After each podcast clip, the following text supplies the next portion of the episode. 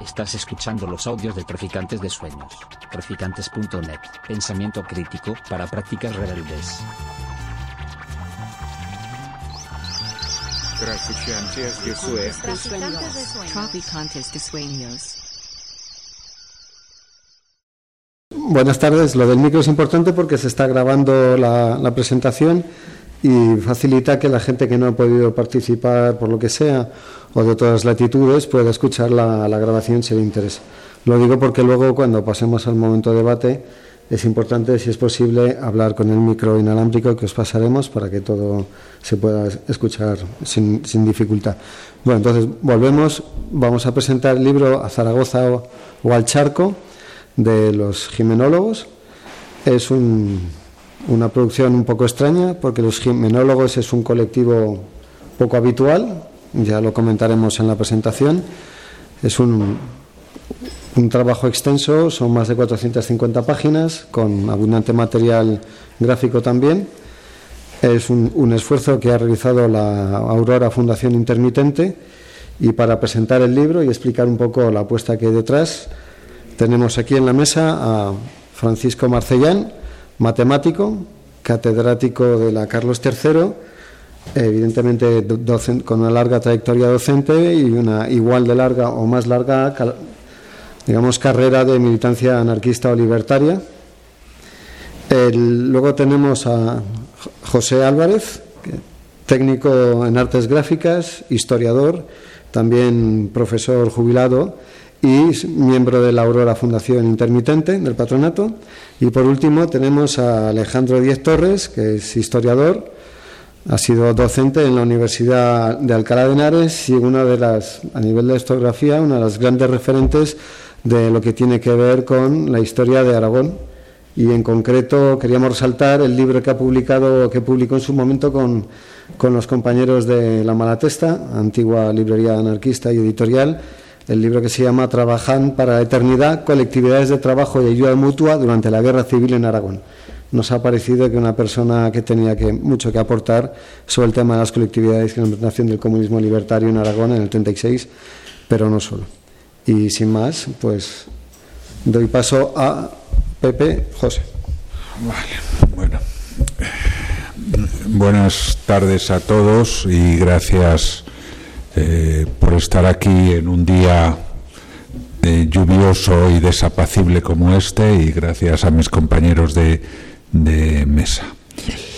A mí me toca eh, un poco explicar por qué la Fundación Aurora, que no es una fundación que entre sus prioridades está la de la publicación de libros, no es una editorial, al uso al menos, aunque sí hemos coeditado varias, varios libros, eh, decidimos desde el primer momento prácticamente meternos en esta aventura de la publicación de, de un libro que sabíamos que iba, nos iba a costar tiempo y esfuerzo. Y desde luego eso ha sido así. Pero bueno, eh, el resultado, eh, hemos salido muy satisfechos con el resultado. Nos hubiera estado, nos hubiera gustado que estuviera aquí alguno de los jimenólogos, pero se han excusado por razones eh, personales y familiares, sobre todo. Eh, tienen en vari, eh, varios de ellos, pues eh, alguno ya ha fallecido, varios de ellos pues viven en el sur de Francia y, y les, les, habría costado acercarse por una serie de cuestiones. ¿no? porque mejor ellos quizás que yo podían haber explicado cómo aparecen los libros. Yo puedo explicar cómo se editó. los geminólogos son un grupo de la mayoría de ellos, pero no todos, hijos de exiliados libertarios en Francia, que eh, se pusieron de acuerdo a partir de la publicación, intentaron sacar la publicación de las memorias de Antoine Jiménez, eh, un seudónimo realmente que le dieron los de la CNT en los años 30 porque él era italiano y venía huyendo del, fascismo, hizo unas memorias y a partir de estas eh, memorias ellos se pusieron de acuerdo para publicarlas eh, y con pies de página, con anexos, explicando más que las propias memorias eh, sobre lo que iban eh, la, biografía de, en ese periodo, en el periodo de la revolución de Antoine Jiménez. Y a partir de ahí se plantearon cómo eh, retomar en lo que llamamos historias de vida estas reflexiones, estas vivencias, mejor dicho, de una serie de participantes en la revolución, eh, en las colectividades, pero también en el, en el largo exilio. En concreto, eh, unos eh, seis historias distintas más una serie de protagonistas, de, análisis sobre las historias de esta gente.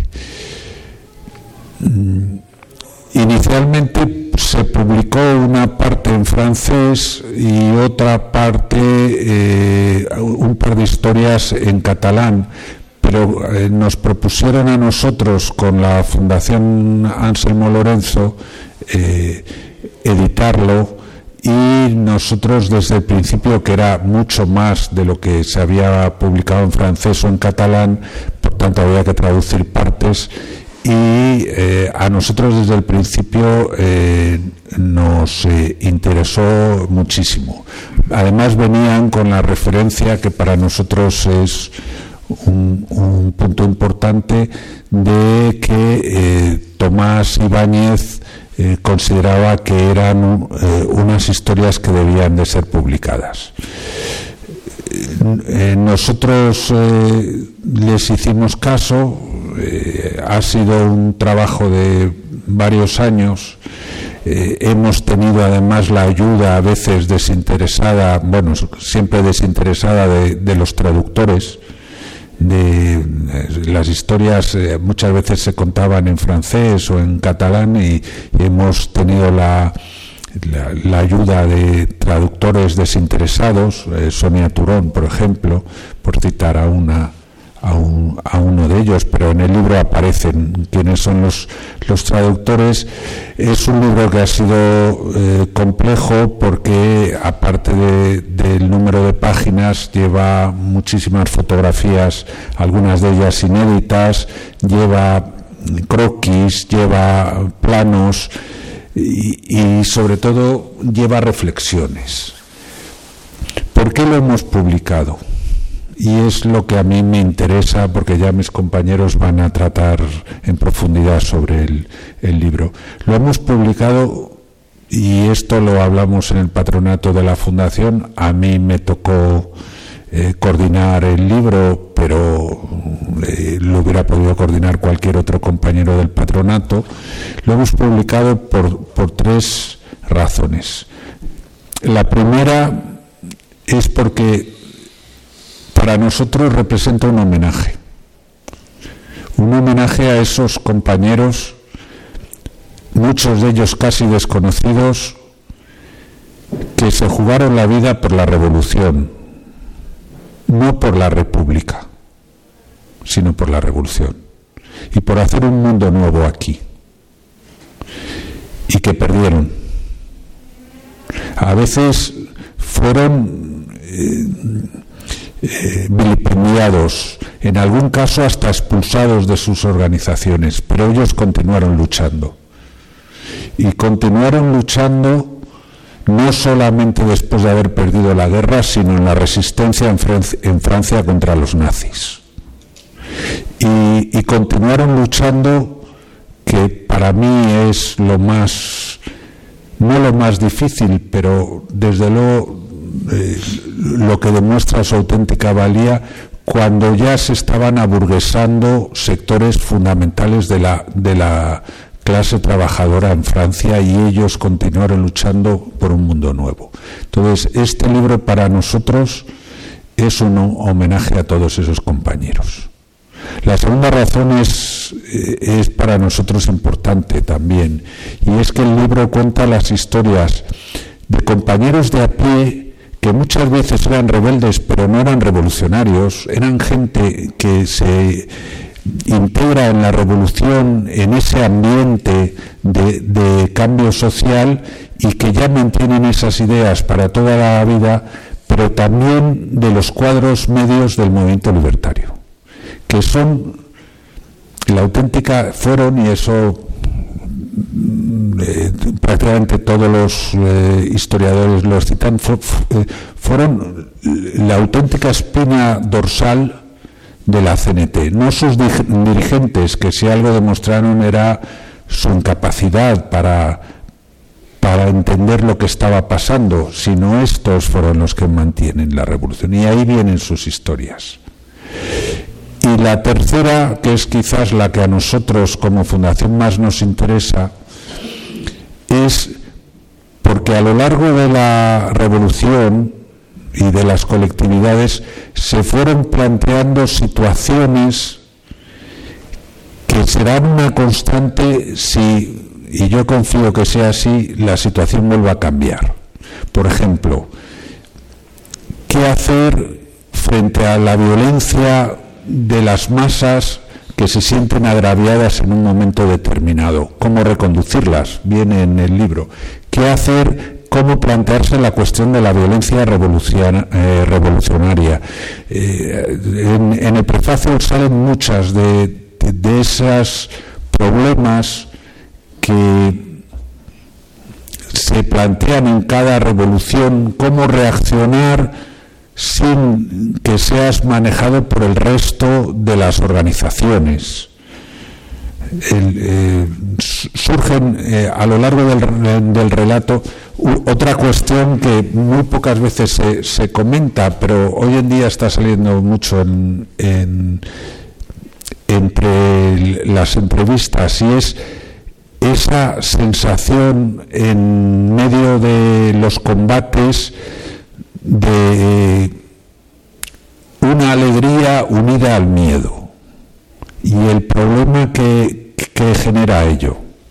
Entonces, el libro sobre todo nos interesa por eso, porque nos va a permitir reflexionar sobre cuáles realmente pueden ser los problemas en un momento de cambio. Eh, yo creo que eh, por eso es por lo que, mm, por unanimidad, aunque en, el patronato las decisiones se toman todas por unanimidad o no se toman, pero bueno, eh, decidimos eh, todos eh, publicar este libro mm, cuando no somos una editorial. Espero que les guste, pero sobre todo espero que después de que lo hayan leído reflexionen sobre los problemas y circunstancias que se dieron, porque una de las cosas que al menos yo he aprendido es que las circunstancias pueden variar, pero la forma de actuar de las personas, si no se analizan, vuelven a ser las mismas. Muchas gracias. Les doy la palabra a mis compañeros. Bueno, pues en primer lugar agradecer a los compañeros de Traficantes de Sueño la oportunidad de hacer esta presentación en segundo lugar, a la Fundación Aurora, Aurora Fundación Intermitente, por digamos la aventura en la que se, se metieron editando el libro. luego también agradecer la presencia de Alejandro, que como historiador tiene más competencias que yo, que soy un simple matemático aficionado a la historia. Mi presentación va a tener dos partes. Una primera es una valoración global del libro y la segunda es describir el contenido, Respecto a la valoración, el primer punto que querría reseñar es que este libro es la expresión de una historia desde abajo. La historia de los vencidos oculta por la historia de los vencedores. Segundo lugar, creo que el gran valor del libro es la recuperación de la memoria individual en el marco de una acción colectiva para entender ambos. Es decir, los protagonistas no solamente son las organizaciones, sino las personas que en los diferentes niveles de compromiso y responsabilidad forman parte de las eh, organizaciones. No se habla de héroes, se habla de personas corrientes que a rebufo del golpe fascista intentaron crear un mundo nuevo y, sobre todo en el caso Aragón, que es el emblema paradigmático de este libro, pues tuvo un desarrollo importante y desconocido. En tercer lugar, es el papel de las personas que han elaborado este libro, los jimenólogos, como expresión de una forma de reflexión sobre la historia que está al margen de la historia académica es un conocimiento no estándar, en el sentido de que lo han construido en base a testimonios, pero testimonios no neutros o indirectos, sino testimonios fundamentalmente personales de sus familiares. Yo creo que esto es lo que da esa proximidad en la narración al libro. El contexto de la obra es Aragón, y sobre Aragón hay una amplia bibliografía histórica sobre el narcosindicalismo, los libros de Julián Casanova, pero también dos autores que a mí me gustaría resaltar. Uno, Graham Kelsey, un inglés que vivió en Zaragoza durante los años 80 aproximadamente, y cuyo libro Anarcosindicalismo y Estado en Aragón es realmente una obra maestra. Pero también la obra de Alejandro Díez, su tesis doctoral que lleva por título Confederados y Solidarios, los orígenes del cambio regional y el turno del pueblo, es primero una obra maestra, pero no solamente obra maestra desde el punto de vista de contenido, sino también de la presentación. Fue editada por Prensas Universitarias de Zaragoza y la UNED y desde luego es una auténtica obra de arte. El quinto elemento que me gustaría señalar es que, aparte de los personajes que aparecen en el libro, también, directa o indirectamente, aparecen cuatro personas cuyas vidas son realmente espectaculares. Por una parte, Joaquín Ascaso Budría, que fue el presidente del Consejo Aragón, nacido en 1906 en Zaragoza y fallecido en 1977 en Caracas. Félix y Francisco Carrasquer, hermanos, de Albalate del Cinca. Francisco Carrasquer llevó una exitosa trayectoria académica en Holanda como traductor de literatura holandesa al castellano y, por ejemplo, fue reconocido como premio de las letras aragonesas. Pero en todo momento Francisco Carrasquer tuvo clara su carta de presentación eh, anarquista. Y yo lo conocí personalmente porque él escribió en un número de cuadernos de Rollo Ibérico un, artículo relativamente extenso sobre los orígenes de los grupos libertarios en Aragón en los años 70. Y básicamente lo hizo con la documentación que le facilitamos. Y finalmente otro personaje auténticamente de novela, que es Francisco Ponzán Vidal, nacido en 1911 y fusilado por los nazis en 1944 cerca de Toulouse cuando ya estos estaban retirando.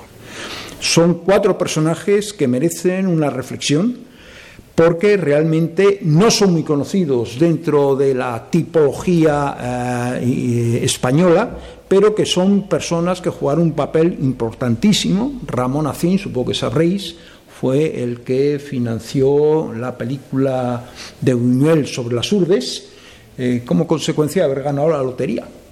Y se comprometió con Buñuel a financiar la película. Otro elemento que me parece bastante interesante del libro es el papel de una historia no definitiva. ¿eh? Hay gente que se empeña en decir que la historia está ahí, inamovible, pero la historia es un eh, recorrido permanente en el cual aportaciones olvidadas que aparecen pueden cambiar muchas de las interpretaciones. Y en ese sentido, yo creo que el libro tiene una recuperación de imágenes olvidadas muy interesante y creo que en ese sentido la Fundación ha hecho un trabajo portentoso. que se complementa, por ejemplo, con una obra también olvidada de Katy Horna, que ha sido relativamente eh, recuperada, y una fotografía emblemática de eh, la sublevación de Barcelona del año 1936 eh, que dio lugar a un artículo llamado La miliciana tiene nombre, publicado en el país en junio del 23, que da nombre a la miliciana, pero también insiste en la fotografía de Antonio Campaña, uno de los grandes eh, fotógrafos del momento. Y finalmente, con respecto a la valoración, yo creo que el relato histórico literario que oscurece personas y colectivos libertarios frente a otros dominantes en la denominada izquierda democrática es una cuestión que hay que poner sobre la mesa. Hay una cultura ideológica alimentada no solamente durante la, eh, la, transición, sino también el franquismo, muy vinculada al Partido Comunista España, en el cual podíamos decir que la ideología dominante era la ideología del partido dominante. Y en ese sentido mm, podemos comentar obras literarias en las cuales aparecen militantes comunistas exaltados hasta unos niveles preocupantes por autores literarios como pueden ser la propia Almudena Grandes o Ignacio Martínez de Pisón, que en algunos momentos llegan, digamos, a la mitificación, mistificando los personajes. Entonces, si queréis, mi primera parte de la valoración y ahora pasamos al contenido del libro. Los jimenólogos, como ha dicho José, es un colectivo de personas que se dedican a tareas varias que fundamentalmente se han dedicado a recopilar testimonios y con ellos dotar de una estructura al libro. Esa metodología de trabajo se ha basado en los testimonios de Engracia, hija de Florentino Galván, uno de los personajes, de Emilio Marco, de Helios, que es el hijo de Juan Peñalver, de Petra Gracia, que es la madre de Tomás Ibáñez, de Isidro Benet y su hijo César, y Antonio, hijo de Manolo Baliño. Son historiadores, pues sí, porque trabajan la historia, son investigadores aficionados y el rigor de la investigación, como diría al final, es realmente importante. ¿Cuál es la razón del título? ¿A Zaragoza o al Charco? Bueno, pues a Zaragoza al Charco es una historieta baturra muy típica que cuenta la historia de un campesino que va con el burro a Zaragoza a comprar y se encuentra un cura. Y el cura le dice, ¿a dónde vas? Pongo tono baturro, a Zaragoza. Y le dice el otro, será si Dios quiere. Dice, yo no creo en Dios y voy a ir de todas maneras. Y entonces le dice el cura, pues Dios te va a castigar y lo convierte en un sapo. Bueno, pero dentro de la inmensa misericordia de Dios, al cabo de un año, el salpo vuelve a su estado original. Y entonces el campesino vuelve a Zaragoza con el burro y se encuentra el cura. Y entonces le dice el cura, pero Mañó, ¿a dónde vas? dice, pues a Zaragoza o al charco. O sea que tiene su anecdotario que me parece que justifica el título. Y además ese charco es una expresión que utilizaban los militantes de las columnas libertarias en el Frente de Aragón cuando decían que querían ir al charco. Y el charco era un nombre vulgar de Zaragoza. La historia de Florentino Galván narra fundamentalmente la caída de Zaragoza y todo lo que rodeó a la caída de Zaragoza en manos fascistas. La historia es increíble porque, como decía José, el papel de los dirigentes de la CNT fue realmente confuso. Algunos de ellos eran masones y se fiaron de la palabra del gobernador militar de Zaragoza, el general Cabanellas, diciendo que estaba con el pueblo y que no se preocuparan, que no se movieran para no dar razones, digamos, a que la derecha zaragozana, tremendamente potente, para vuestra información y sabréis, Zaragoza fue la cuna, una de las cunas de la democracia cristiana en España, en base a una serie de catedráticos de derecho que a raíz de la proclamación del estado de guerra, pues sacaron a la luz todo su planteamiento de ultraderecha. Florentino Galván era de Huelva y fue a vivir a Zaragoza con cuatro años, fue miembro del Consejo de Aragón como su secretario de Agricultura y es tremendamente interesante cómo narra los mecanismos por los cuales huían los militantes libertarios de Zaragoza al frente, los que estaban retenidos, digamos, en Zaragoza. Pero también narra una historia curiosa de un grupo de militantes libertarios que entró en Zaragoza por el mismo sitio donde salían e intentaron realizar algún acto mm, militar en Zaragoza, pero al final tuvieron que salir por piernas. El otro personaje es Emilio Marco Pérez, es un miliciano de la columna Sur Ebro, la llamada columna Ortiz, que era natural de Falset, Tarragona, y hace un estudio muy interesante del papel de milicianos y milicianas, esa componente de género que muchas veces en las guerras aparece difuminada. En mi opinión, la aportación más espectacular es el artículo de Helios Peñalver sobre su padre Juan eh, Peñalver, eh, militante del Bajo Llobregat, que ocupa 130 páginas es una historia realmente espectacular porque narra no solamente la vida durante la guerra, sino la lucha libertaria en el exilio. Él estuvo muy comprometido con el grupo de la Federación Ibérica de Juventudes Libertarias y formó parte de los grupos que combatieron en lucha armada al franquismo. Y es espectacular la narración que algunos eh, habréis conocido también de la historia de Granado y Delgado. Él formaba parte del grupo de, Grenoble, no vino a, España, vinieron ellos dos y sabéis que fueron ajusticiados tras un consejo de guerra sumarísimo y condenados a garrote Una historia que se sigue reivindicando porque en el marco de la llamada memoria democrática parece ser que estos compañeros no ocupan lugar. Y finalmente la historia eh, de Isidro Benet de Barcelona, que formó parte del grupo internacional de la columna Durruti. Las columnas que se formaron con una estructura de centurias agruparon fundamentalmente catalanes, aragoneses que se habían escapado de Zaragoza y de las zonas ocupadas por los fascistas, pero también gente de otras mm, zonas como Valencia que se sumaron a los grupos que intervinieron en el frente. Aquí, en la narración sobre Isidro Benet, se hablan de combates en pueblos como Siétamo, Farlete, Perdiguera, y aparece un personaje del cual luego hablaré, que es Simón Weil. Si queréis, hay la parte historiográfica, la memoria, pero hay una segunda parte en el libro que tiene un carácter completamente diferente, que son lo que se llaman las crónicas jimenológicas.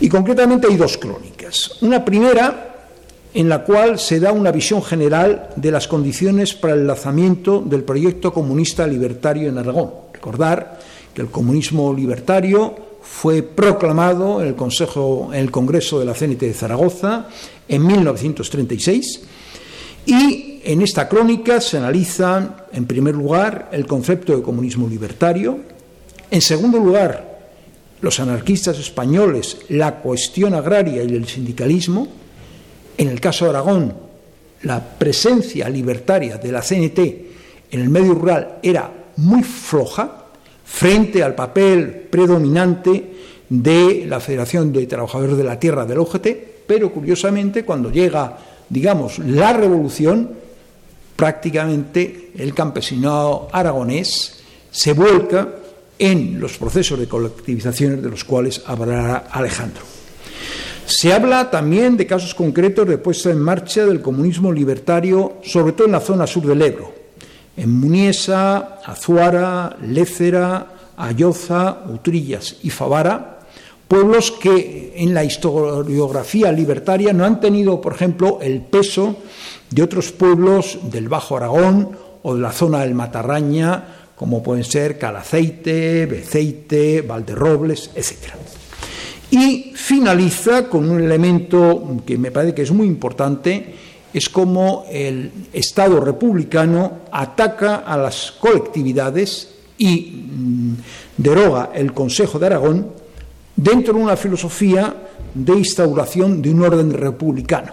Un debate que, como ha señalado antes José, es el debate de guerra y revolución y, en el sentido, yo me sumo a sus palabras cuando eh, ha indicado que en aquellos momentos lo que se debatía era una revolución, no una defensa del orden republicano, como parece ser que es la ideología dominante en esos momentos en esa revisión de la historia. La segunda crónica jimenológica habla de algunas aproximaciones a la cuestión de la violencia revolucionaria. Y en primer lugar se señalan los pánicos morales orquestados en Cataluña en los años 30, esa visión apocalíptica y próxima al gangsterismo que se adjudica a los grupos de acción de CNT. Habla también de las víctimas de la represión durante la Guerra Civil Española en ambos bandos y, sobre todo, el pronunciamiento y el aliento revolucionario que tiene lugar en Barcelona durante los meses de julio y agosto de 1936. Un aliento que llevó, por ejemplo, a un escritor como Hans Magnus Enzensberger a publicar un maravilloso libro en el año 1977 sobre Durruti si lo recordáis, los más viejos del lugar, porque fue realmente un aldabonazo cuando se publicó. Por otra parte, hay también, o habla también de una normalización multifacética. Los incontrolados, los patrulleros, los comités revolucionarios, los comités antifascistas, que fueron, digamos, las bases organizativas para plantear una combinación de justicia con eh, orden público destinada fundamentalmente a evitar el papel de los grupos que se habían quedado en, como quinta columna, no solamente en Madrid, sino también en Cataluña. La violencia revolucionaria se trabaja en el caso del campo aragonés en base a las respuestas al golpe y sobre todo a la polarización política en las zonas rurales aragonesas. Una polarización muy importante que ponía de manifiesto esa lucha de clases en el medio rural de la que supongo hablará también Alejandro. Comenta las ejecuciones fascistas en algunos pueblos aragoneses, utilizando ese balance de análisis entre las valoraciones anarquistas de la propia prensa anarquista y las fuentes franquistas. Y hay un apartado que a mí me ha gustado mucho, que es eh, el análisis de una historia basura que es especialmente dedicada al mundo libertario. Una historia basura que se ha producido fundamentalmente en Cataluña, pero que se ha ido extendiendo a otros lugares. Y luego un último apartado que me gustaría señalar, mencionan en esta segunda crónica dos testigos de la crueldad anarquista, Franz Borkenau, un periodista austriaco que escribió un libro español muy eh, sobre España, muy interesante, muy, digamos, proclive al, movimiento libertario en la hora de la interpretación, y sobre todo Simone Weil. Simone Weil era una eh, filósofa francesa, su hermano es un conocido matemático, fue un conocido matemático, André Weil, uno de los más importantes matemáticos del siglo XX, y Simón viene a España después de haber acabado o roto con su carrera académica y se enrola en la columna Durruti. Y está durante un periodo en la columna de Urruti hasta que tiene un accidente doméstico y sus padres, que estaban muy preocupados por la salud, la vienen a recoger a España, se la llevan a Francia y Simone Weil muere en un campo de concentración eh, nazi. escribe una carta a Bernanos sobre su visión de lo que era la violencia revolucionaria y la justificación de esa violencia revolucionaria frente a la violencia fascista. Sabéis que Bernanos es un escritor francés que fue próximo a la sublevación, pero que en un momento determinado, asustado por la violencia fascista en eh, las Islas Baleares, escribió un, un libro espectacular sobre dicha violencia denunciando al fascismo. Como epílogo hay que señalar que los menólogos indican que las enseñanzas de la Revolución Española pueden seguir aprendiéndose y las opciones y estrategias del movimiento libertario tendrán que reexaminarse una y otra vez, porque la opacidad sigue reinando en él, pese a los esfuerzos de algunos historiadores, de los cuales ya he comentado, españoles, pero también otros que han hecho aportaciones importantes, como Vernon Richards, Chris Elham, Charles Riddle. El libro tiene un sólido aporte bibliográfico no solamente son testimonios, son testimonios que los autores han tratado de soportar en bibliografía. 468 a 476, nueve páginas de bibliografía y un precioso y preciso índice onomástico de ocho páginas para saber quién era quién. Os animo a que lo leáis porque está muy bien escrito, una lectura muy asequible, pero sobre todo son personajes emotivos que nos dicen que su estela debe ser seguida. Muchas gracias.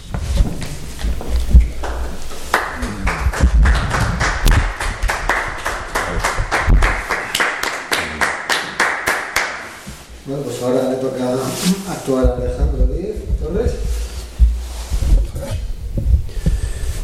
Pues eh, buenas tardes y gracias eh, por la invitación que se me hizo para estar en este acto y también a, en fin, a la librería eh, que, facilita este, esta presentación, así como al presidente de la Fundación Aurora Intermitente que ha contribuido de una manera especial para que este libro eh, vea la luz en, momentos en los que no es fácil hacer viables los proyectos de edición en papel. Y también, nuevamente, eh, gracias a, Paco Marcellán por la invitación para que estuviese aquí y, en fin, comentase lo que, lo que, mm, lo que me pareciese sobre este libro.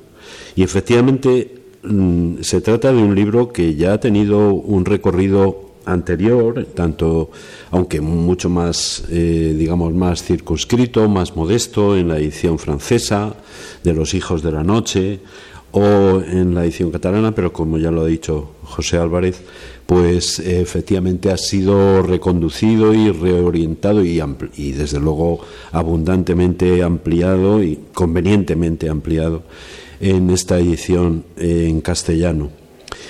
Y se trata de un libro que ya para empezar eh, tiene esa ironía de la que ha hablado Paco Marcellá de el título de A Zaragoza o al Charco.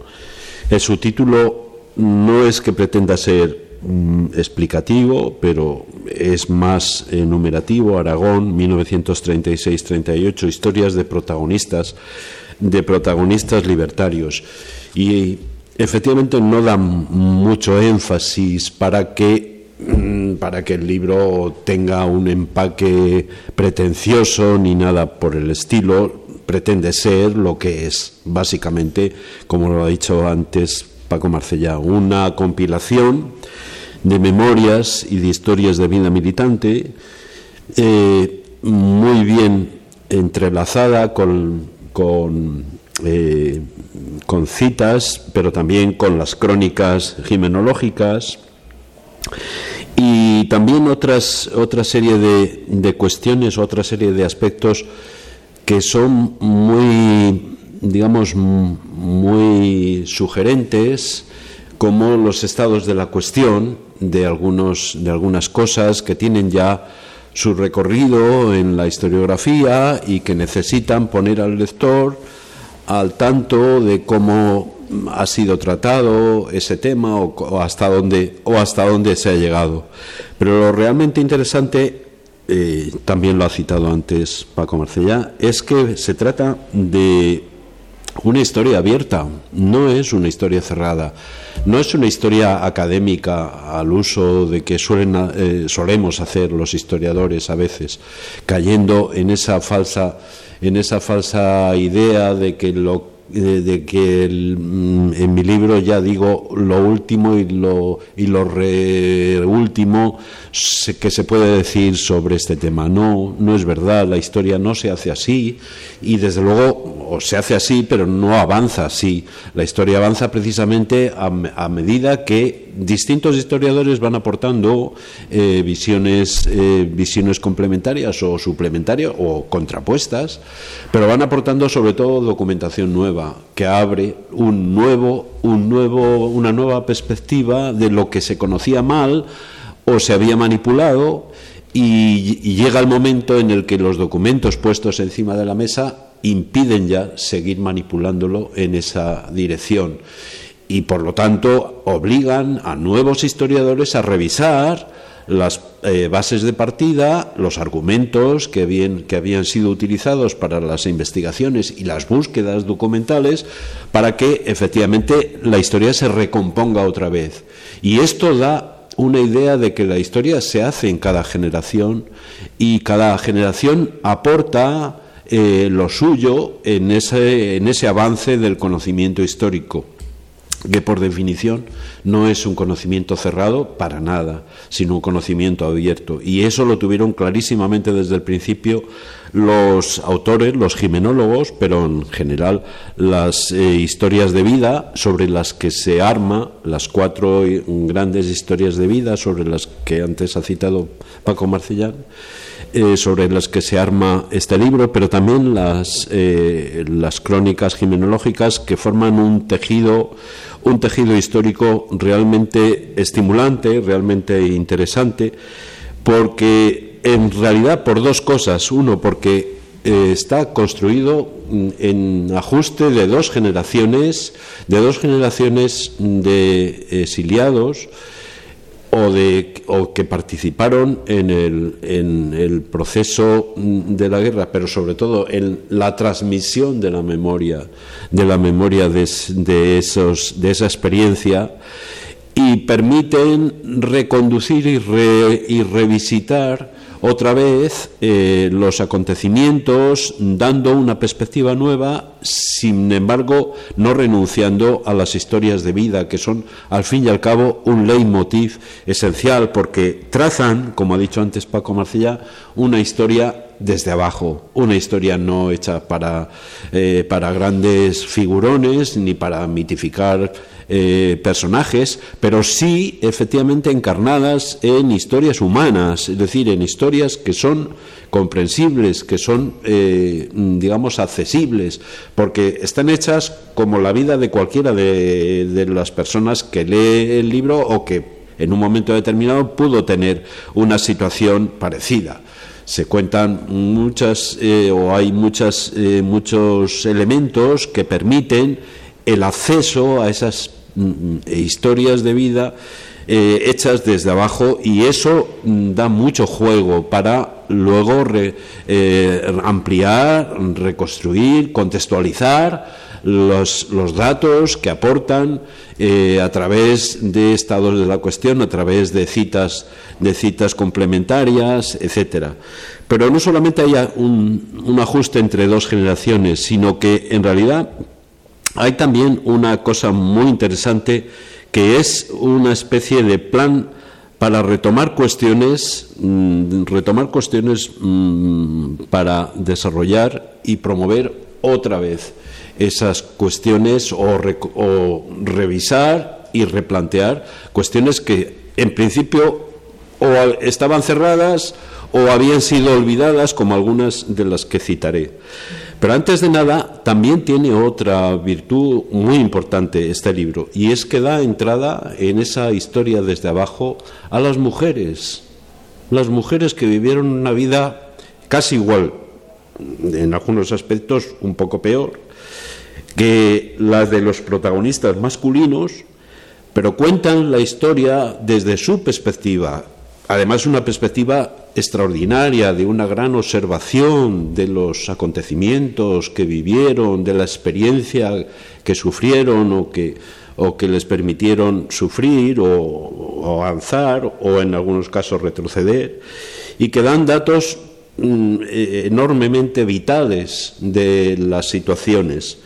Y esas mujeres, pues efectivamente eran tan anónimas como algunas que se han citado aquí, Petra Gracia, la madre de Tomás Ibáñez, pero al fin y al cabo se recuerda por ser la madre de Tomás Ibáñez, pero ella misma era un personaje, un personaje singularísimo de las juventudes libertarias de Zaragoza de los años 30. O en Gracia Galván, la hija de Florentino Galván, que nació y la, registraron como Acracia, Acracia Galván, y la tuvieron que, eh, que llamar en Gracia cuando los fascistas se hicieron otra vez con la ciudad y para no levantar eh, sospechas tuvieron que llamarla en gracia o, o rebautizarla la, la, pobre, a la pobre mujer. Concha Pérez Collado, unida a la columna del Surebro, que cuenta historias extraordinarias de mujeres en, en, esas avanzadillas de las milicias, o, o Carmen Crespo, también otra de las milicianas que pasó de Caspe a Letús, eh, donde se desarrolla gran parte o una parte de los acontecimientos milicianos que se citan. O Libertad Ródenas, una mujer que había nacido en el siglo XIX, en 1882, y murió en Argentina en 1970. Una mujer extraordinaria, tenía una capacidad oratoria, una capacidad de comunicación extraordinaria. O sea, los mítines, etcétera, mm, se llevaba por delante a todos eh, los, los, oradores masculinos que intervenían, etcétera. O María Rius, eh, pero Libertad Ródenas estuvo, estuvo en, el, en, el frente exactamente igual que las otras milicianas y algunas, en algunos momentos haciendo labores de retaguardia, pero estuvo en el frente de, de Pina. María Riu estuvo en la, columna, en la columna Hilario Zamora, otra mujer mm, que no esta era de era cordobesa era andaluza Martirio fijaros qué nombre Martirio Romero que, que terminó en el frente de Huesca o María Durán del barrio de Clot de Barcelona eh, que estaba integrado en un grupo excursionista que se llamaba Sol y Vida y que terminó en el frente de Aragón o Casilda Arnaez Argán esta mujer, Casilda eh, perdón, Vargas, eh, fue una de las que sobrevivieron a la toma y el arrasamiento de Irún por los fascistas, por el ejército de Franco, y que se, eh, se, trasladó como pudo a Francia y pasó a la zona de Aragón y allí estuvo en el frente aragonés y que en un momento determinado demostró que en cierta medida su causa era la causa de los demás de las demás mujeres, pero también del resto de la población que estaba sometida a unas situaciones tan extraordinarias como las que sometieron a las, eh, a las personas que cuentan estas historias. Efectivamente, fue un, un momento especialmente interesante, mm, primero para poder eh, recopilar esas historias, pero luego para poderlas trasladar a la otra generación y permitir el trasvase de la memoria sin deformar o deformando simplemente eh, por cuestiones simplemente de observación lo que habían visto y lo que permitían trasladar.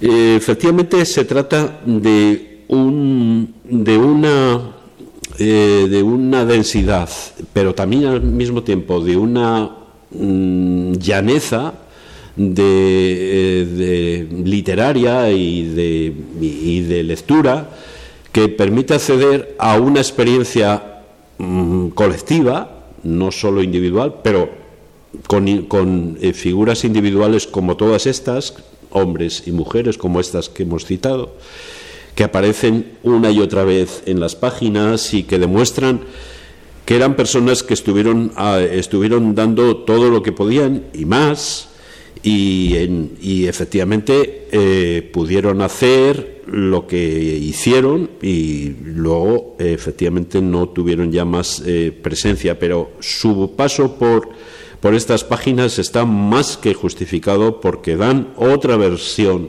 y otro tipo de planteamientos y de observaciones que a los hombres se les escapaban.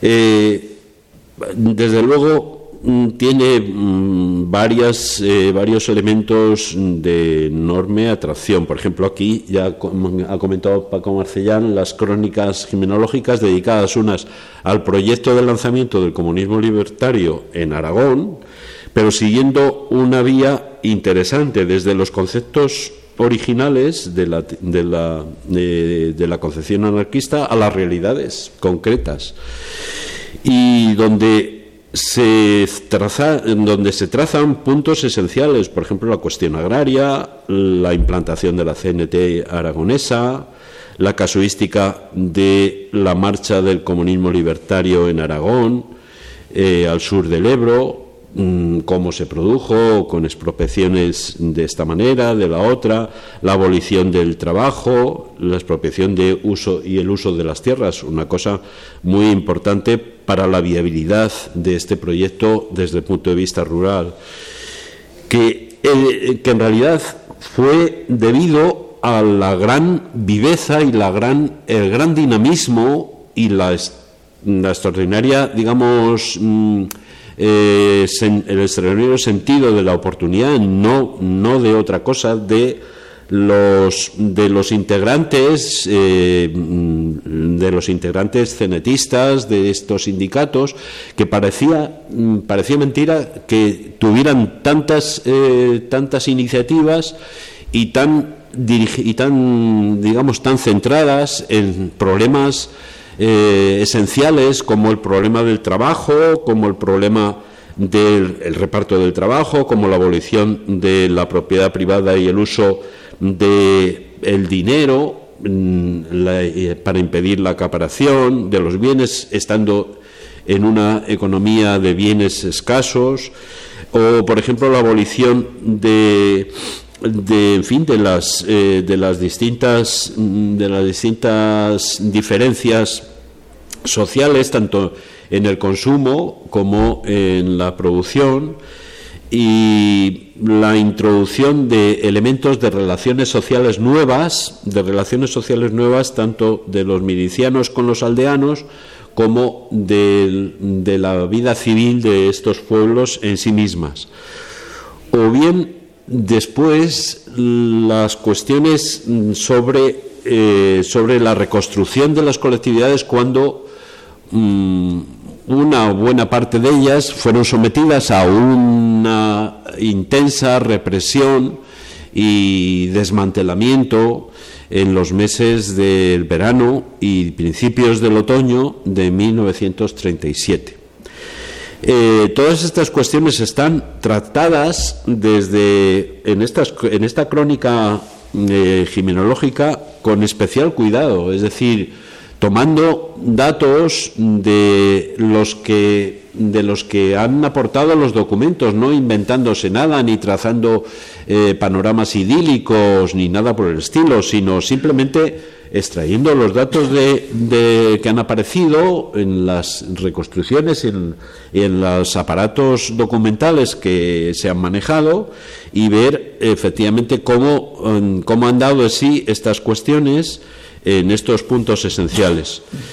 Eh, desde luego, es muy importante la otra crónica jimenológica sobre la violencia revolucionaria y sobre ella ya ha hablado Paco Marceñán, que tiene una serie de elementos interesantísimos para desmontar algunos aspectos de la historia basura, de esa eh, que han colgado a los anarquistas a pesar de todos los pesares, a pesar de, eh, de las líneas más o menos eh, muy, digamos, muy equilibradas y a veces extraordinariamente sopesadas que trataron de, conducir o de hacer avanzar, pero desde luego para intentar hacer viables sus, su proyecto, claro está.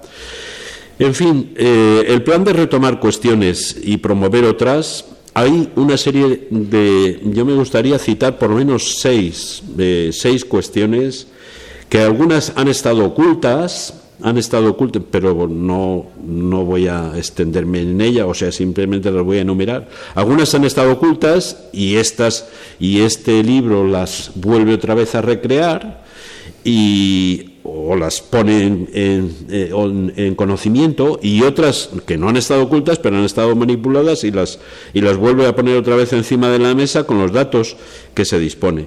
Por ejemplo, los relatos sobre el hundimiento libertario en Zaragoza. Eh, hay una digamos una, una clara identificación de la responsabilidad colectiva pero también individual en este, en este proceso, mejor dicho, en este, en este desastre eh, social que Zaragoza vivió en los últimos días de julio y, los, y las dos primeras semanas de agosto.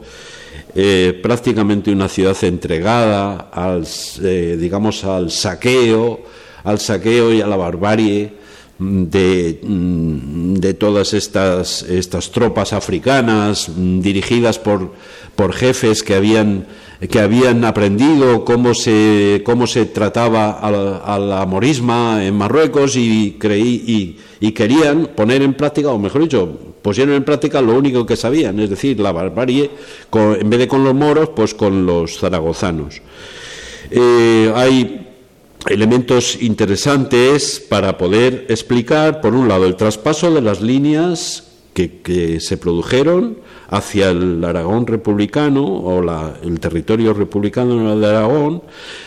En segundo lugar, las secuelas que produjeron para la recomposición libertaria en la otra parte de Aragón y sobre todo para las reafirmaciones revolucionarias que no se entenderían totalmente de no haber eh, explicado cómo se, eh, cómo se produjo este hundimiento, este hundimiento social y sobre todo qué parte de, del, del, componente, del componente societario de la CNT sufrió y trató de, de salvar lo salvable en el otro en el otro territorio de Aragón que no estaba sometido a los bárbaros.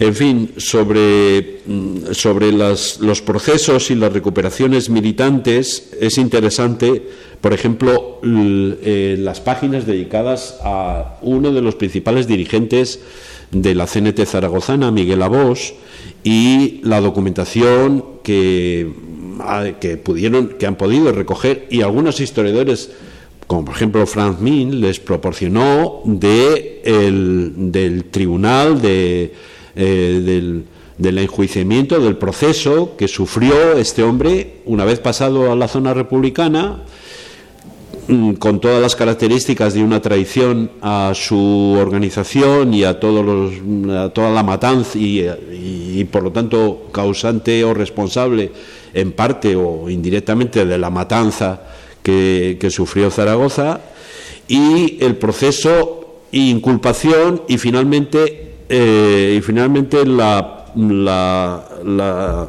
digamos, la supervivencia de este hombre, a pesar de todo, murió finalmente en un campo de trabajo en Francia, pero este recorrido está muy bien trazado.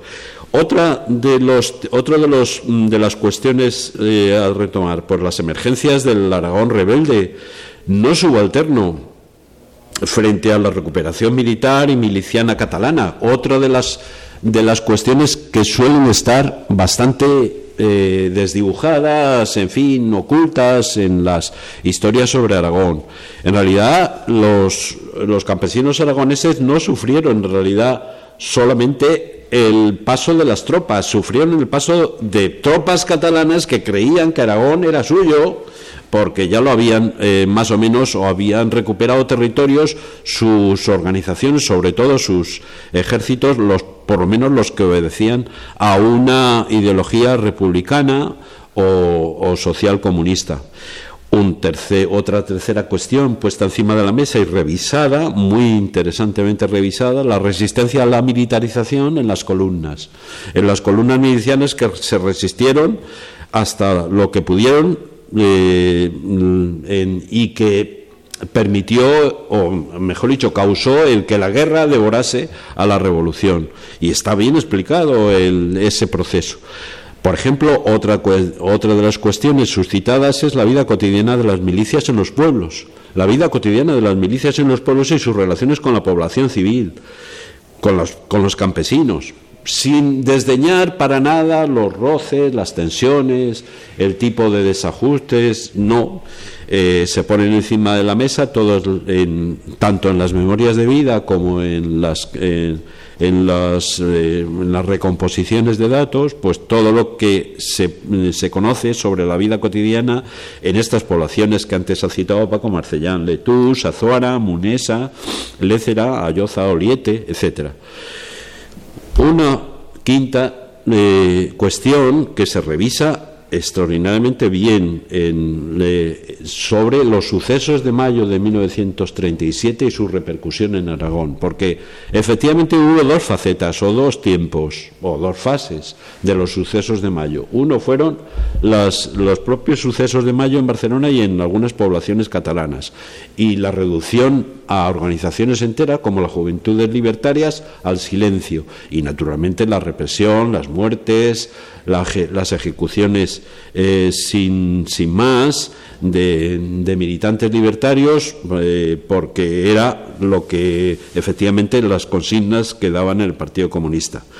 Pero también está la otra fase o la otra parte de la medalla que es la repercusión de estos sucesos en las divisiones y en las unidades militares de los frentes aragoneses, muchas de ellas con grandes componentes eh, catalanes y libertarios, que estaban viendo cómo mataban a sus, a sus correligionarios, a sus compañeros en, en Barcelona y en Cataluña, y se les redujo a la impotencia, a la imposibilidad, se les mantuvo, digamos, callados y en algunos aspectos casi, digamos, mm, eh, inmóviles, para que efectivamente no dieran motivo a represalias o a, o a divisiones internas dentro del ejército o a algo o algo peor. Una contraposición entre dos entre dos tipos de ejército los supeditados al al Partido eh, Socialista Unificado de Cataluña y los supeditados a la CNT.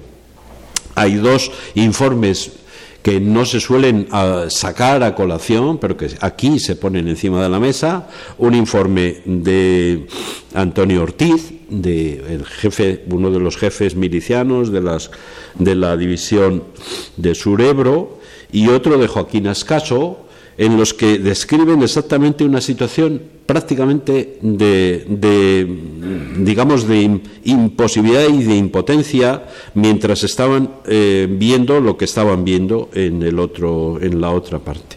Y hay una última cuestión que casi nunca se ha tratado que es la huida de Antonio Ortiz y, Joaquín Ascaso eh, hacia Francia siendo teniendo el mando de una división, o Antonio Ortiz, de la división 24, y eh, estando cerca de la frontera francesa, en Andorra, o mejor dicho, por Andorra, salieron para Francia, y diez más, en total diez, eh, diez antiguos jefes milicianos y componentes de esta columna, que se les colgaron toda tipo, todo tipo de, digamos, de, de- calumnias y de, y de, y de cuestiones sin ningún tipo de fundamento, que si llevaban joyas, que si, que si pa- pasaron con un tesoro a Francia, etcétera.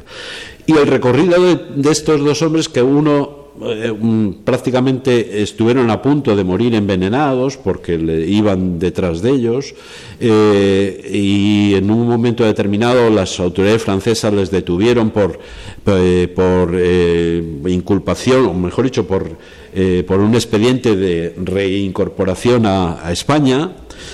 Eh, o de, expulsión a España, pero justo con la caída de la República en, la, en, el área catalana, pues las autoridades francesas dieron por cerrado este tema y gracias a eso se salvaron. Pero estaban en, eh, se pasaron largos meses de cárcel esperando una, posible re, eh, digamos expulsión a España que al final no llegó. La verdad es que hay documentos interesantes, bastante interesantes. Eh, ya estaban a punto de ser asesinados en, antes de, de llegar a, estos territorios cercanos a, la frontera francesa. Eh, estaban ya a punto de ser asesinados y gracias a una digamos, a una alerta que les dio un antiguo eh, miliciano de, un, de, la división, Francisco Señer, pues, que tenía mucha confianza con, con Antonio Ortiz, pues gracias a eso eh, les, aconsejaron que no acudiesen a una llamada que les hicieron para presentarse en la calle Montaner en Barcelona y ser liquidados, digamos, por la espalda, que es lo que eh, Ortiz contó muchos años después, contó en la revista Triunfo en 1977. Ortiz no contó esto en su, digamos, en su exilio, que fue penoso, mm, arrastraron una vida, una vida mísera, casa mal, con personas que hubiesen salido con un botín, eh, arrastraron una vida mísera. Eh, a Ortiz fue expulsado, fue mejor, mejor dicho, fue detenido y expulsado a Argelia. Estuvo en un campo de trabajo en Argelia. Se, para poder librarse de una muerte casi segura, pasó antes de, de la llegada de la liberación de Argelia, pasó a la a la Legión Francesa, se alistó, finalmente consiguió un, eh, un pasaje, lo mismo que Ascaso también, estuvieron a punto de, digamos, de, de perder la vida varias veces en Francia. Y finalmente eh, Ascaso consiguió eh, pasar a Hispanoamérica, donde algunos de los antiguos integrantes, no muchos, pero tres, cuatro, estuvieron, eh, pasaron a Hispanoamérica y en Chile terminaron o en Venezuela, dos de ellos, tres, y en Chile, eh, en Santiago de Chile, otros cuatro, que fueron muriendo poco a poco y con ellos fue quedando oculta esta historia miserable de que, por un lado, los comunistas estuvieron a punto de liquidarles, pero también su propia organización, la de CNT, estuvieron a punto también de matarles eh, creyéndose o haciendo suya una versión, un, un, una, in, una, insidia y una calumnia imposible de sostener de los comunistas. Bien, no me extiendo más porque ya es tarde y, y efectivamente conviene que lo dejemos aquí, pero es interesante eh, recordar que este libro proporciona elementos para una nueva revisión de estados de la cuestión sobre estos temas tan interesantes y que en algunos aspectos están muy relacionados con las, eh, con las dimensiones humanas, con las eh, expectativas de las personas y sobre todo con la transmisión de la memoria de estas experiencias en dos generaciones siguientes, en exiliados que no, no tuvieron otra, o, otra posibilidad de trasladarlo a, sus digamos a sus, sus compatriotas en Francia pero tampoco ya en, en España donde ya estaban estaban eh, cerradas muchas de las oportunidades para poder comunicar todas estas experiencias. Pero el libro lo recoge finalmente y esta es una de las grandes eh, de las grandes aportaciones de este libro el que no se haya perdido esa, esa memoria y sobre todo que se hayan eh, puesto encima de la mesa estados de la cuestión que todavía están abiertos, que todavía están abiertos y que permiten otra vez mm, revisitar y, digamos, eh, recomponer una situación tan extrema como la que vivió España eh, en, entre 1936 y 1939. Una, un país que le robaron el futuro. Prácticamente no solo mataron como, mm, como lo hicieron a Mansalva, sino que prácticamente robaron el futuro a un país que se merecía haber tenido otro tipo de, de proyección histórica, de proyección de futuro, que se lo incautaron y se lo finalmente se lo eh, se lo hicieron eh, nulo o, polvo prácticamente para varias generaciones. Y eso es lo que un libro finalmente demuestra eh, a lo largo de sus páginas. No es poco, junto con estas otras cosas que hemos dicho. Pues muchas gracias.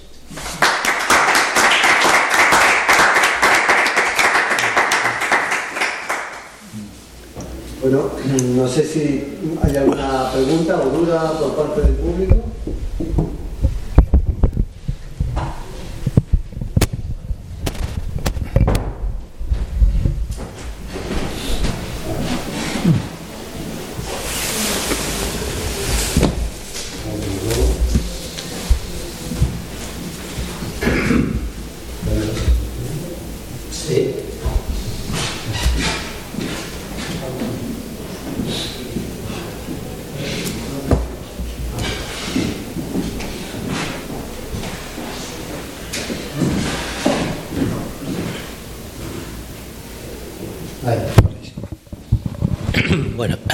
Dos cuestiones, no son preguntas. ¿eh? Eh, efectivamente, encima, la cosa no quedó en cuando acabó la guerra española, porque en Argentina y en Chile, después vimos en los años 70 que era una continuación y unas enseñanzas que habían recibido del golpe de Estado del 36 de España. Incluso era su, eh, su héroe era Franco, de, los dictadores de Chile y de Argentina. Luego eh, me llama la atención, he tenido yo una experiencia de qué fácil es encontrarse con la historia. Eh, yo estaba viendo en internet el pueblo de mi padre, que era Villaviciosa de Córdoba, y me encontré que ponía represaliados en la Guerra Civil Española. Entonces pinché y me mandó al Ayuntamiento de Córdoba que iban a poner dos monolitos, uno en cada eh, cementerio, con los nombres de los fusilados allí en los cementerios había, me parece que 2.500 nombres.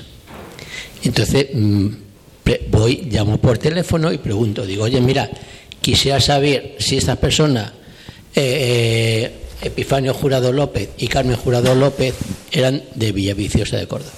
Dicen, no, eran de Posadas, pero aquí tengo un hijo de ellos y se pone y le habla. Entonces se pone, digo, mira, me llamo Rafael, dice, ah, que eres de Córdoba. No, no, soy de de Madrid, pero mi padre sí era de Córdoba. Digo, mira, mi padre tenía un tío que se llamaba Antonio Jurado López. Dice, ¿y tu padre? Digo, Rafael Alcalde. Dice, hombre, mi primo Rafaelito. Dice, sí, si nos conocemos. Dice, porque este chico, cuando hizo la milla aquí, nosotros vivíamos en esta calle y a la izquierda había un tío que se llamaba Antonio Jurado López, el que mire yo, y a la derecha una tía también. Y dice, Dios, mira, mi padre me contaba que un tío suyo, a una tía suya, perdón, la fusilaron estando embarazada por no decir dónde estaba su compañero. Dice, esa era mi madre. Entonces, eh, eh, yo estuve con él, a Farcio ya, y me contó que incluso cuando fueron a buscar a la madre y a la abuela, que a la abuela también la fusilaron, a él también se lo llevaron. Y llega un policía de los que en la patrulla, cogió a una tía mía, y le dijo, chica, llévate al nene para adentro.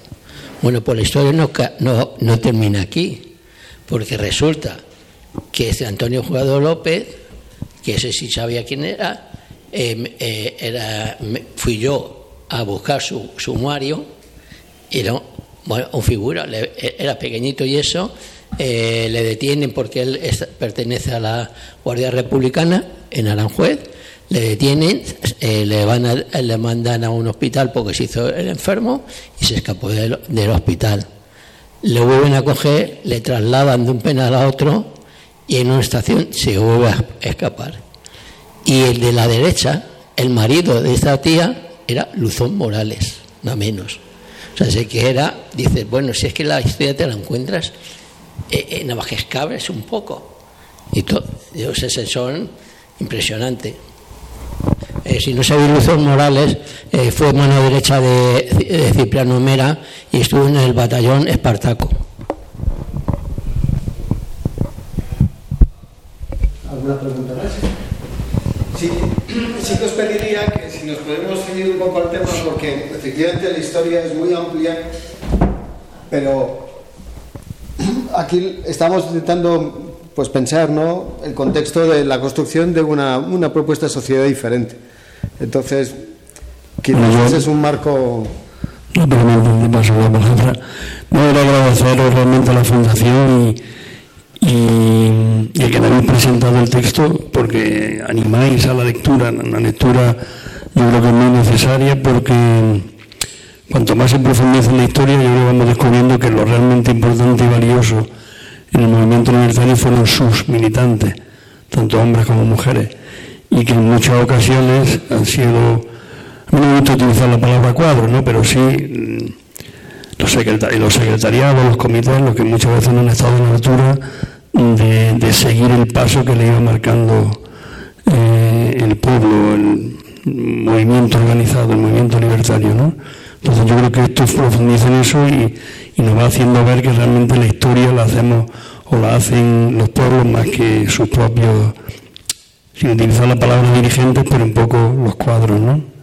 Pues nada, agradeceros la presentación, ya digo que incita a la lectura y, seguro que, recoge todo lo que habéis estado diciendo con, muchísimo más desarrollo y, y gracias por todo.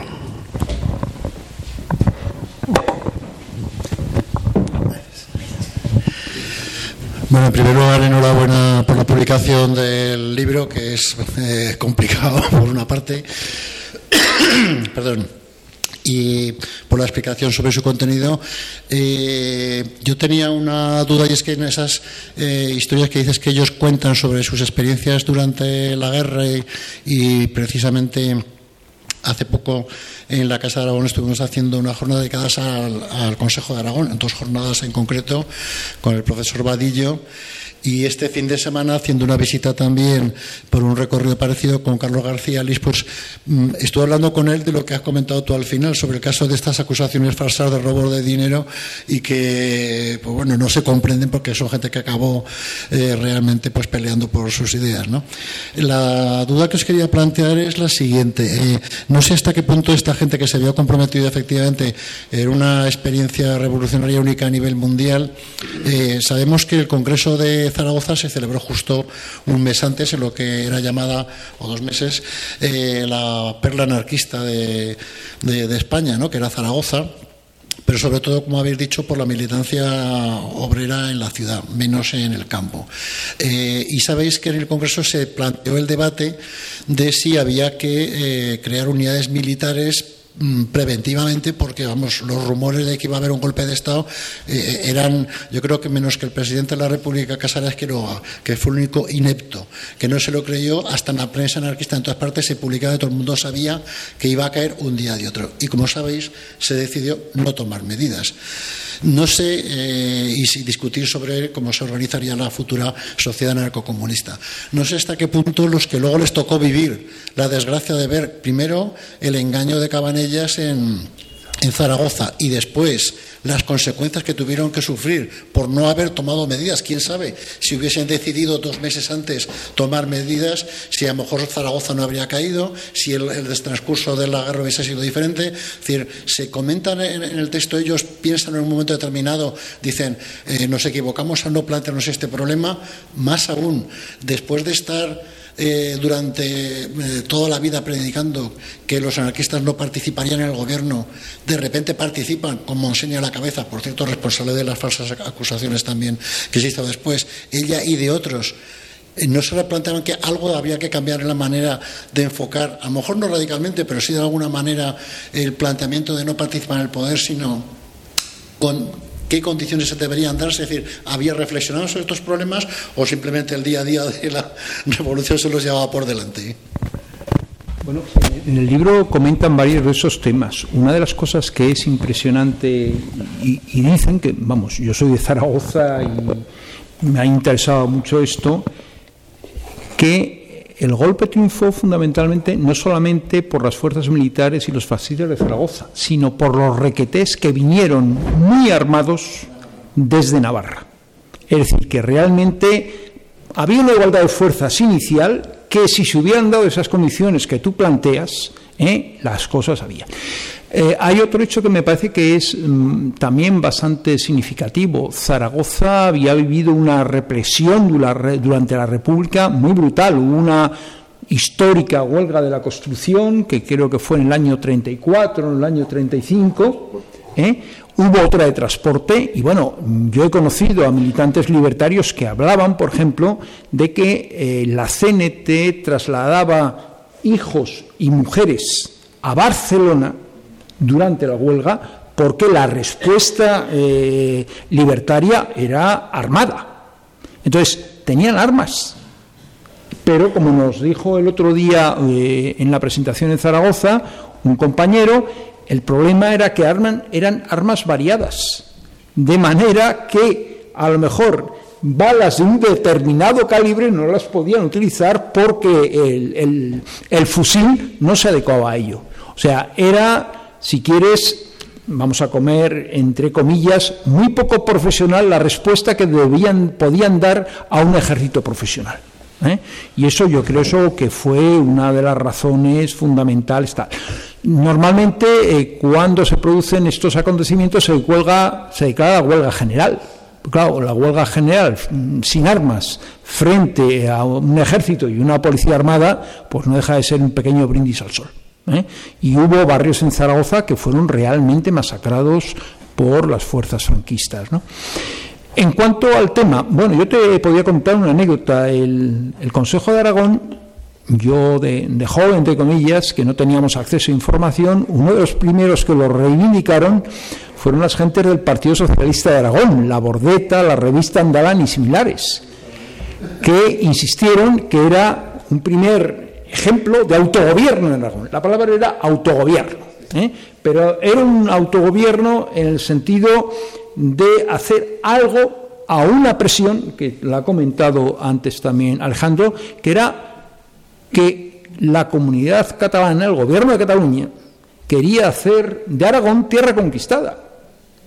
Y fue una especie de doble reacción al gobierno republicano de Madrid, pero también al gobierno de Cataluña, que en esos momentos estaba recomponiendo en la dirección Companys y Esquerra Republicana de Cataluña bajo el paraguas del PSUC. O sea que la creación del Consejo de Aragón fue fundamentalmente con esos dos vectores.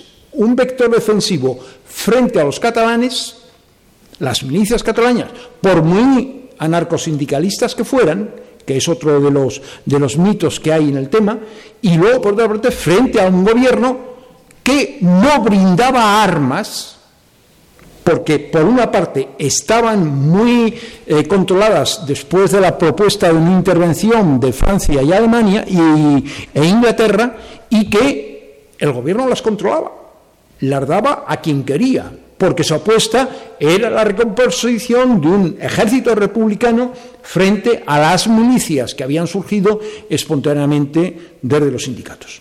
Y luego hay otra cosa que me parece otro mito, ¿no? El mito de la intervención extranjera, fundamentalmente canalizada a través de las brigadas internacionales. No se ha contado la participación de anarquistas extranjeros ¿eh? que formaron parte de las brigadas.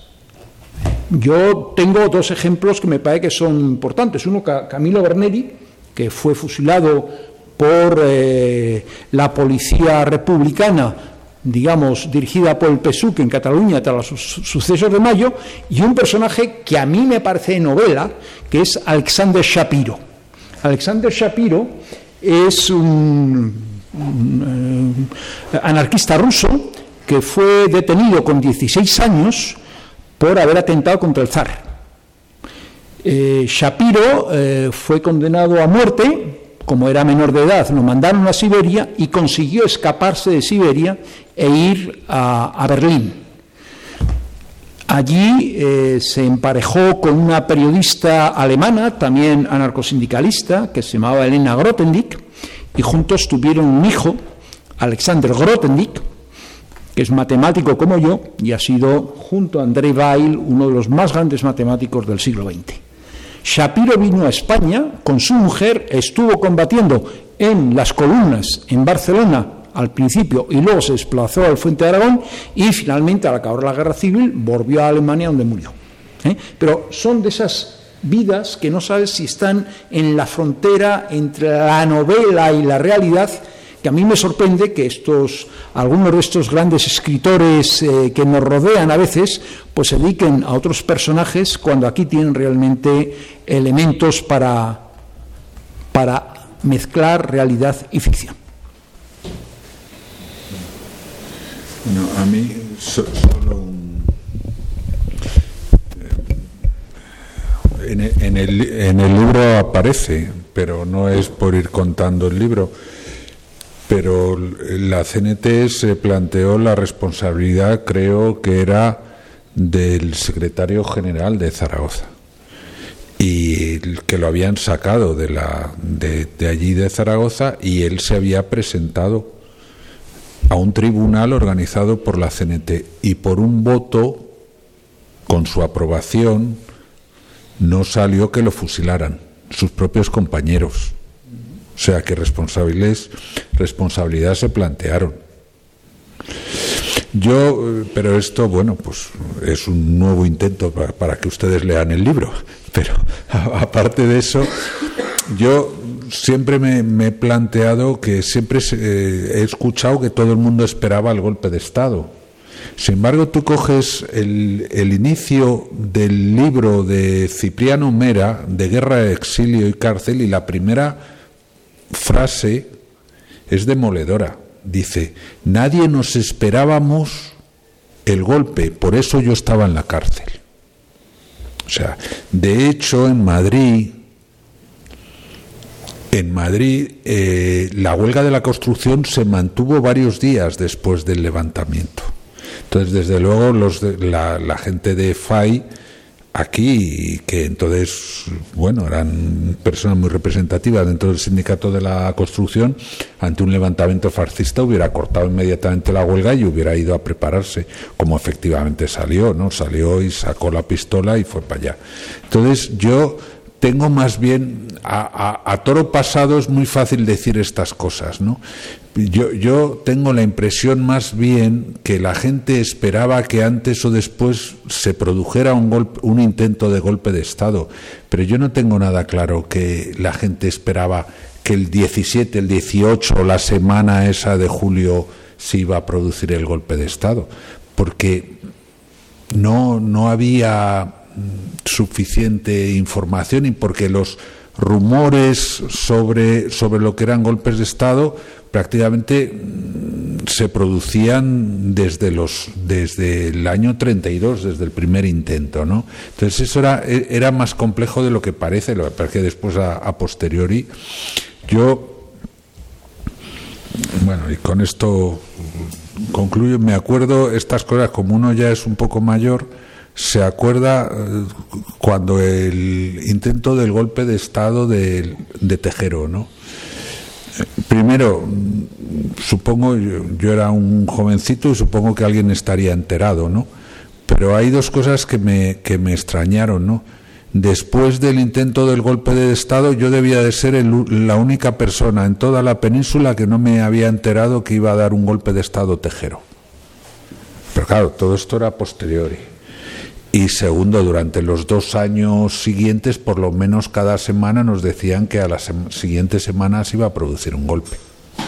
Entonces no debía de ser que se estaba organizando, que había mucha gente metida, que todas esas cuestiones, yo, yo, yo sinceramente lo creo, pero que sabían exactamente cuándo se iba a producir el, el golpe eh, lo veo más difícil en unos momentos en, los que la, la, FAI tenía información en los cuarteles.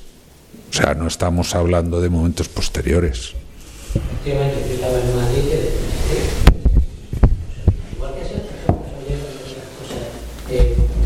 posteriores, donde que estaba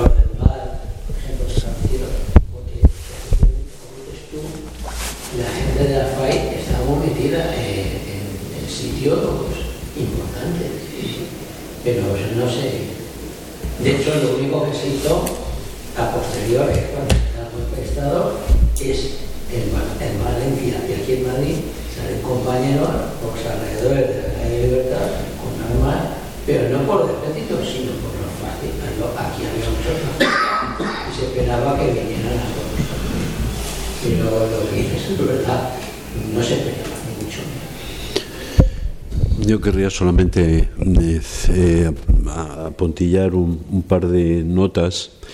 Eh, casi nunca se habla en el hundimiento de Zaragoza que en realidad de la CNT en Zaragoza, que en realidad eh, la CNT pasó por dos situaciones, tres en realidad, críticas eh, los años anteriores.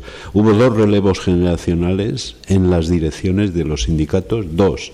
Una en 1931, que prácticamente renovó las direcciones de todos los sindicatos, en la que entraron eh, Joaquín Ascaso, etcétera, que ya eran entonces jóvenes, y hubo una segunda, un segundo relevo generacional justo en julio de 1936 y tomaron eh, la dirección de los sindicatos chicos muy jóvenes que no tenían experiencia ninguna o tenían experiencia solo de, la de una pequeña parte de, la vida eh, de la vida sindical de la República solo una pequeña parte. Y hay una tercera cuestión que es la que ha comentado Paco Marcellán, que efectivamente la CNT se recompuso de una terrible eh, represión entre 1934 y 1935 y solo en 1936 se recompuso eh, con relativa fuerza y rápido, pero eh, solo meses antes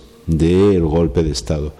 Esto impidió dos cosas. Una, que los cenetistas eh, de Zaragoza recibieran auxilios o apoyos de los sindicatos de las comarcas, que eran eh, sindicatos potentísimos a diferencia y, y digamos fuera de lo que se ha dicho, en realidad la CNT tenía un impulso tremendo a lo largo de 1936 desde la proclamación del Frente Popular. el ascenso de CNT en las comarcas aragonesas fue eh, fue un impulso irrefrenable. Se constituían sindicatos todos los días, algunos de ellos, muchos de ellos, habían sido clausurados justo en la represión del 34 y 35. Varios de los dirigentes eh, veteranos, uno de ellos es, lo trata aquí este libro, Florentino Galván Trías, el otro también lo tratan aquí, Saturnino Carot, eh, era del sindicato de la construcción, le llamaban de los firmes especiales porque era una persona que tenía una experiencia sindical tremenda, estos dos y otros dos más muy importantes en la, digamos, en la dirección sindical de, Zaragoza, Antonio de Prado y Miguel Chueca, los cuatro estaban en propaganda, estaban en misiones de propaganda por las distintas provincias y recomponiendo, eh, llevando actas para recomponer los sindicatos porque se las pedían en casi todos los, en casi todas las comarcas las comarcas tenían pueblos que, querían otra vez volver a reconstruirse como sindicatos y mandaron a, estos cuatro, estas cuatro personas. Miguel Chueca, para que lo entendáis, era el dirigente más, eh, más, eh, más particular de la corriente radical frente a vos. Por lo tanto, Miguel Abos no tenía eh, un oponente que le contradijese o que, o que impidiese que su postura, que su postura prosperara si hubiese, si, hubiese tenido ese, ese, ese personaje delante, Miguel Chueca, otro que también, había, que también había pasado por cárceles y estaba prácticamente invalidado, Joaquín Aznar, efectivamente los sindicatos no, no, no se habrían plegado eh, o, no, o, en todo caso no habrían, no habrían esperado. Hay un último dato. Eh, el juicio de, de en la zona republicana no fue solo a él, fue también a los componentes del Comité de Defensa que no actuaron. La CNT tenía unos comités de defensa de defensa de los, de, la, de los sindicatos, que eran grupos que estaban, eh, cuya misión estaba precisamente para eh, solventar y anticiparse a estas situaciones. Y estos comités tampoco se actuaron. Los dirigía uno de los que fueron encausados con Miguel Abos, que era Hipólito Melero y también eh, fue otro de los personajes que, que no, no, movió ni un dedo y efectivamente impidió que los comités de defensa, a diferencia de Barcelona, donde los comités de defensa se volcaron para la toma de los cuarteles, etcétera, los comités de defensa de los barrios, eh, del barrio de Clot, de, en fin, de los distintos barrios eh, barceloneses, en Zaragoza estos comités de defensa no actuaron y podrían, y podían haber actuado. Petra García da una, un, dato interesantísimo. En una reunión del, día 18, del día 18, el, día, el mismo día 18, el sábado 18 de julio, tenía, hubo una reunión plenaria de la CNT en Zaragoza y acudió un oficial del regimiento de caballería de, Castillejos diciendo que él tenía contactos para que les podían permitir el, acceder al cuartel y tenía además eh, comprometidos a varios oficiales para intentar neutralizar el golpe en ese regimiento. Y le dijeron que, porque creían que era una trampa, le dijeron que no, no iban a seguir sus, sus directrices y no iban a caer en esa trampa. Y este hombre se marchó llorando, le acompañó Petra García, porque así disimulaba más, le como, como si fueran pareja, le acompañó hasta, eh, hasta que se llegó al regimiento. Y este hombre fue llorando. Fue llorando porque, porque veía que les iban a masacrar, que les iban a masacrar y él había intentado que le hubieran, eh, digamos que les, haberles prestado una ayuda importantísima, pero claro, los comités de defensa no respondieron. No respondieron y los sindicatos tampoco, porque creyeron que eso era una trampa. Es decir, varias, varias eh, digamos, varias concurrencias de circunstancias se dieron, todas fatales, todas fatales para que este desastre se produjese. Era casi una especie de, de la ley del azar, pero se dieron varias circunstancias fatales que concurrieron el mismo día o los mismos días para que esto no eh, se produjese una generación inexperta dirigiendo los sindicatos, unos comités de defensa que no actuaron, una dirección eh, moderada, que era la de Miguel Abos, una dirección moderada de la, de la CNT, que no estuvo contrapesada por la otra corriente que era completamente contraria. Y en último caso, eh, la fatalidad de que creyeron que les estaban tendiendo trampas por todos los lados y cuando en realidad el más tramposo de todos, que eran Cabanellas, confiaron en el más tramposo de todos, que era Miguel Cabanellas. Mientras que podían haber confiado en un oficial que se presentó allí en persona y les explicó todo cómo estaba la situación en el cuartel de Castillejos y cómo les podía proporcionar contactos para entrar en ese cuartel. Lo siento, pero es la hora en acaban de, señalar que tenemos que terminar la presentación. Muchas gracias a, vosotros y